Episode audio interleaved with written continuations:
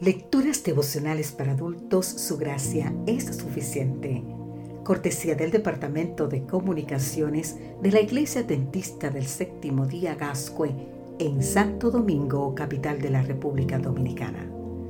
En la voz de Sarat Arias. Hoy, 30 de junio, la única maravilla.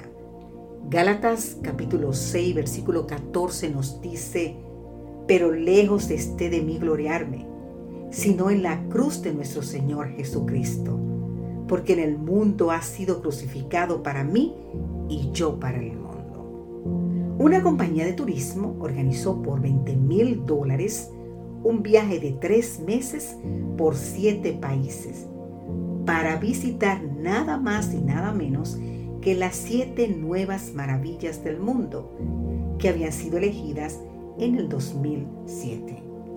En una elección por Internet con 100 millones de votos a instancias del filántropo suizo Bernard Weber. Esas siete maravillas son, preste atención, la 1, el Taj Mahal en la India, joya del arte musulmán y una de las obras maestras de la arquitectura.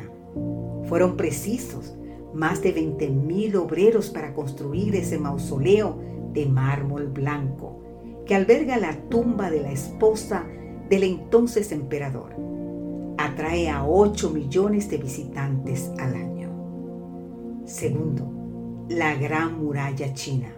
Es una antigua fortificación construida y reconstruida con la intención de proteger la frontera norte. Es la muralla más extensa del mundo, ya que tenía más de 20 kilómetros de longitud aunque hoy solo se conserva un tercio. En promedio tiene entre 6 y 7 metros de alto y de 4 a 5 metros de ancho.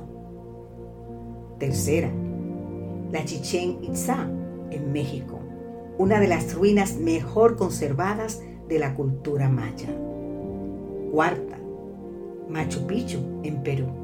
Sus peculiares características arquitectónicas y paisajísticas y misterios de sus orígenes lo han convertido en uno de los destinos turísticos más populares del planeta. Quinto, Cristo Redentor en Brasil, uno de los íconos más representativos de América del Sur.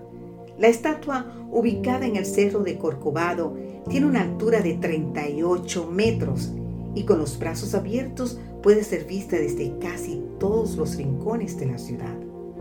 Sexto, Petra, en Jordania. Esta antigua ciudad es una de las atracciones turísticas más visitadas por sus impresionantes templos y tumbas excavados en la roca. Sexta y última, el Coliseo, en Roma. Este anfiteatro, ícono de la Roma imperial, fue sede de concursos de gladiadores. Podía albergar hasta 80.000 espectadores. Sin embargo, una verdadera maravilla emparadice a todas estas juntas. El sacrificio de Cristo que constituye para el apóstol el centro del Evangelio y de su propia vida. Los opositores de Pablo se gloriaban de la circuncisión. El mundo puso a Jesús en la tortura y la muerte más humillante. Pero la cruz se transformó en el símbolo más maravilloso de la historia. Una maravilla única y la mayor de todas para cada uno de nosotros es que Cristo ocupe mi lugar y el tuyo para que nosotros podamos tener acceso a su trono y a una vida definitiva eterna. Querido amigo, querida amiga, miremos por fe la cruz y vivamos. Este será nuestro estudio y nuestro cántico por toda la eternidad. Amén.